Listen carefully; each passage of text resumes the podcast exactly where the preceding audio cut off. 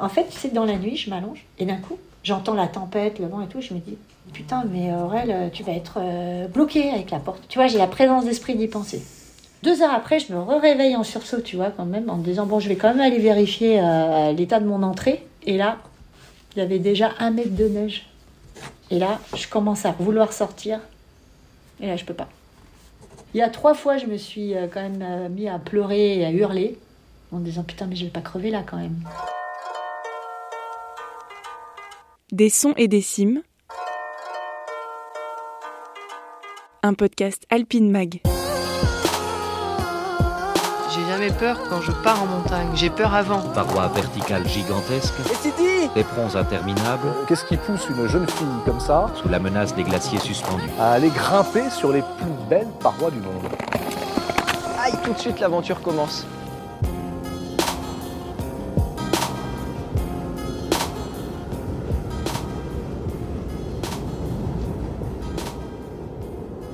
Avril 2023. Depuis quatre jours, une tempête de neige s'est abattue sur le massif de Beldon, en Isère. Il n'y a plus ni ciel ni terre, et personne n'a de nouvelles d'Aurélie. Partie faire trois jours de ski de randonnée en solitaire et en autonomie, Aurélie Dutertre, 46 ans, devait rentrer vendredi soir. Elle est expérimentée en montagne, minutieuse dans sa préparation, et le soleil brillait quand elle a pris le départ. Sa dernière marque GPS indique qu'elle est passée près du refuge des Sept Lots dans l'après-midi de mercredi. Depuis, plus rien. Les jours passent. Dans la vallée, ni ses proches, ni les secouristes ne savent qu'elle est vivante, enfermée à 2100 mètres d'altitude dans une cabane de 4 mètres carrés dont la porte est condamnée par plusieurs mètres d'épaisseur de neige. Récit à la première personne d'un sauvetage miraculeux. J'avais emmené euh, masse de bouffe parce que je m'étais dit je vais me faire un bon repas. et euh, vraiment, je voulais prendre du temps pour moi, tu vois, un peu en introspection et tout ça. Tranquille, quoi, le moment privilégié, t'as personne pour t'emmerder, t'es en montagne, t'es au calme. Euh, je m'étais pas mis trop de limites de temps, j'étais partie pour trois jours, mais tu vois, normalement, c'est une course qui peut se faire à la journée pour les gens très forts. Donc, pépère, hein. Mais bon, j'arrive en bas au niveau des lacs.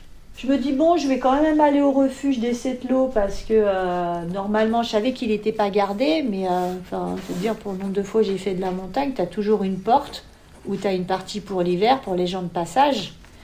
Là, il y a cinq portes, pas une d'ouverte. Heureusement, j'avais repéré la cabane, là. Je pense qu'il était 16 heures à peu près. Et là, je vois que c'est déneigé devant. Euh, je me dis, ouf, super parce que là, je me suis dit, je peux pas continuer en fait, il fait trop mauvais, enfin, le temps va se gâter. Euh, je savais que jeudi c'était pourri dans tous les cas, j'avais prévu de rester au refuge jeudi, tu sais, je t'ai emmené un bouquin. Le bouquin en question, c'est La vie devant soi de Romain Gary, un choix prophétique auquel Aurélie va devoir se raccrocher pendant les 90 prochaines heures. Faut savoir que j'avais mon Garmin GPS, j'avais une carte papier, j'avais mon iPhone avec normalement une recharge trois fois un accumulateur. J'avais des piles. J'avais téléchargé Iphigénie avec des emprises. Non, mais j'avais. Et Christophe qui pouvait me géolocaliser. Donc, tu vois, euh, vraiment, c'était serein, quoi. Sauf que pas de réseau. Et là, déjà, première déception, j'arrive dans, dans la cabane, là, et là, c'était trempé, le sol. Trempé, trempé, trempé. Je dis, qu'est-ce que c'est? Et je vois une espèce de grande bâche plastique, tu sais, les bâches vertes là, de jardinage, oh, trempées aussi. Je me dis, oh là là. Bon, je me dis, écoute, Aurel, c'est pour une nuit, c'est pas grave. Donc, euh, du coup, euh, dans la... en fait, c'est dans la nuit, je m'allonge, et d'un coup, j'entends la tempête, le vent et tout, je me dis, j'ai la présence d'esprit de me dire, putain, mais Aurel, tu vas être euh, bloqué avec la porte. Tu vois, j'ai la présence d'esprit d'y penser. Putain, bingo, je commence à pousser la porte, je vois que j'arrive pas à sortir. Je dis, c'est quoi ce délire, putain? Je pousse, je pousse, je pousse avec, tu sais, je me mets comme ça et tout, bah, bah, avec mes jambes et tout, je fais toute ma force. Putain, j'arrive à ouvrir la porte. Je prends ma pelle, il était une heure du mat. Je vois que c'était pas très bien déneigé, tu sais. Je me dis, bon, il faut que je déneige mieux. Je déneige pendant deux heures, comme une arrachée. Tu sais, moi j'ai vécu sur le plateau euh, des petites roches, j'en ai déneigé, hein. j'enlève toute la glace et tout. Il y avait un marteau je tape la glace, je fais un truc nickel, tu vois, comme on m'a appris. Euh, voilà. Je me recouche. Deux heures après, je me réveille en sursaut, tu vois, quand même, en me disant, bon, je vais quand même aller vérifier euh, l'état de mon entrée. Et là, il y avait déjà un mètre de neige. En fait, avec le vent, ça avait euh, poussé la neige. Et là, je commence à vouloir sortir. Et là, je peux pas. Impossible. Je me dis, bon, écoute, Aurel, de toute façon, ça sert à rien d'insister. Euh, garde ton sang-froid, t'as tout essayé, j'ai tout essayé. hein. J'ai essayé de casser la porte avec le marteau, euh, j'ai- mais la porte, le truc improbable, du bois hyper épais. euh, et puis, euh, tu vois, je me suis dit, pourquoi cette porte, elle n'est pas faite en deux parties, quoi, tu sais, comme sur un bateau À l'aube, après une heure et demie passée à batailler contre la porte, Aurélie se rendort. Quand le soleil se lève pour de bon jeudi matin, la tempête bat son plein.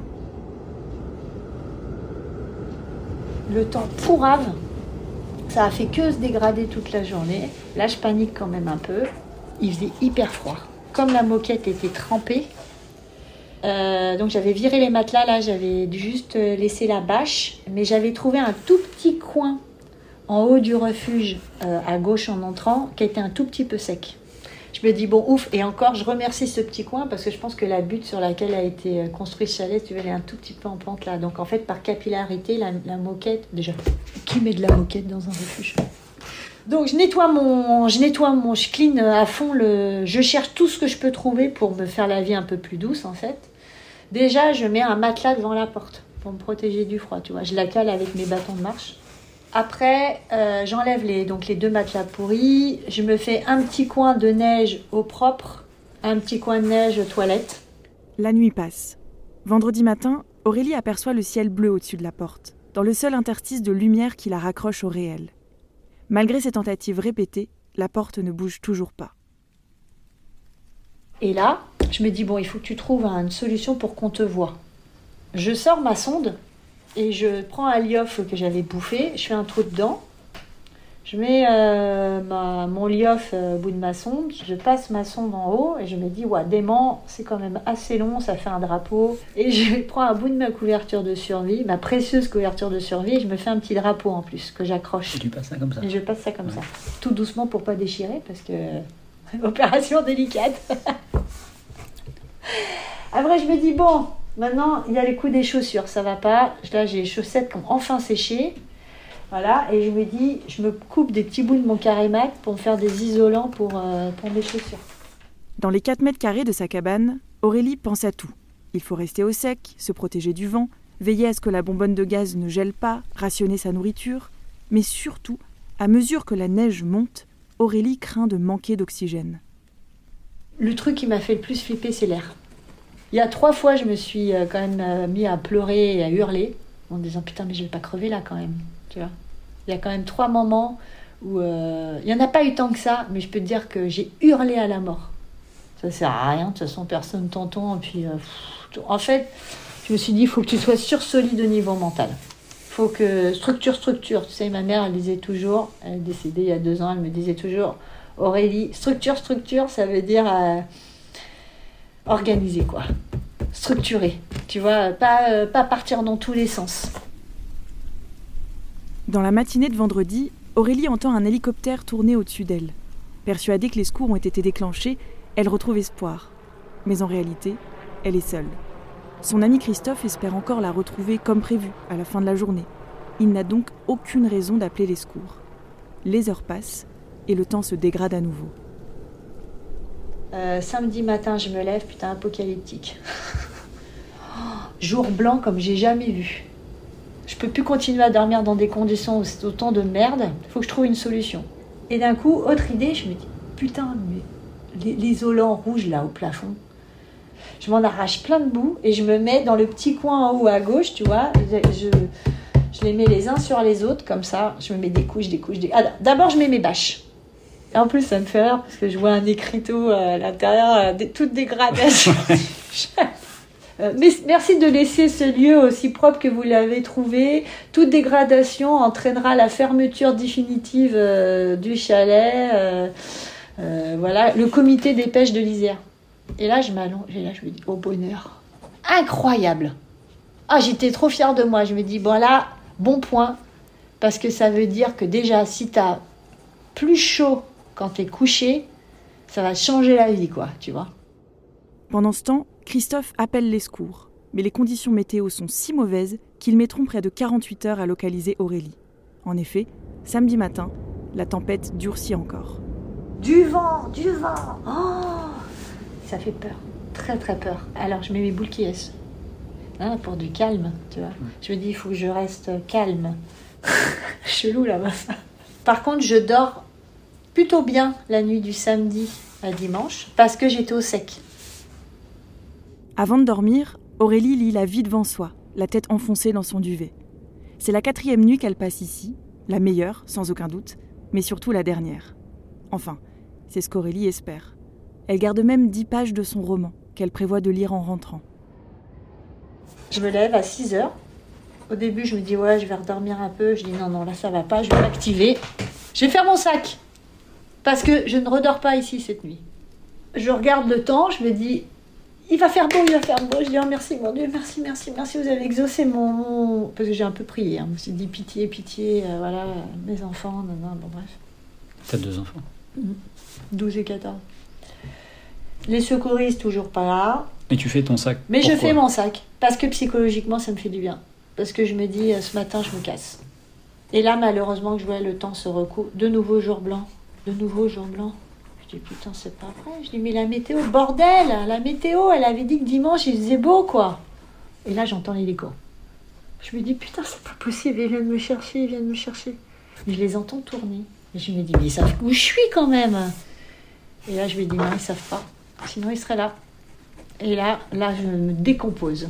Parce que je me dis, donc si ils savent pas où je suis, jamais ils vont penser que je suis ensevelie. Comment veux-tu qu'ils pensent à ça? Et là, moment de panique quand même. Donc là, je me mets à pleurer comme une madeleine derrière ma porte. Puis après, je me dis, bon, de toute façon, ça sert à rien de pleurer. Donc, euh, j'agite mon pauvre bâton là euh, de merde, comme ça, avec ma couverture de survie. Et à un moment, je me dis, bah, à la limite, ce que je peux peut-être faire, c'est prendre un bout de couverture de survie et l'envoler pour qu'il le voit. Et c'est ce qu'a fait. Ils l'ont vu. Et du coup, ils l'ont vu, apparemment, ils l'ont vu de l'hélico, ils se sont dit, bon, bah. En plus, c'est bien, le truc n'a pas volé trop loin, donc il est resté dans la zone. Et du coup, bah, je sais pas, peut-être dix minutes après, ils sont arrivés et là, euh, ils m'ont dit, on est là Oh Et là, je me suis mis à pleurer, mais comme une gamine, quoi. Je ne croyais pas, je leur disais, c'est vrai, vous êtes vraiment là et tout. Ils disaient, vous inquiétez pas. Et là, il dit, oh putain, les gars, il vous êtes prêts à déneiger là? Et là, euh, j'ai vu que les yeux du secouriste, tu sais, à travers le Il haut de la porte là. Des yeux euh, gentils. Et un beau regard, un regard doux, euh, c'était rassurant. Et j'étais là, oh merci mon Dieu, merci mon Dieu, merci mon Dieu. Et, euh, et du coup, là, ils sont mis à pelleter, pelleter, pelleter. Bah, ils étaient deux. Et puis plein de fois, en fait, il m'a dit, t'inquiète pas, on est là. T'inquiète pas, on est là. Tu sais, je pense que peut-être une demi-heure avant, j'avais je commençais à perdre espoir, en fait. J'étais en train de me dire, bon, bah, je vais ressortir mon sac de couchage. Ouais, perdre. La porte s'ouvre, enfin. Il est 10 heures du matin, et après 90 heures passées seule dans le froid, dans le vent, le dos courbé sous le plafond bas de sa cabane, Aurélie revoit le jour. Le temps est trop mauvais pour que l'hélicoptère puisse venir la chercher. Tant pis. La descente se fera à ski, bien entourée par cinq secouristes de la CRS Alpes de l'Isère et un chien, Pearl, qui la ramène auprès de sa famille, indemne.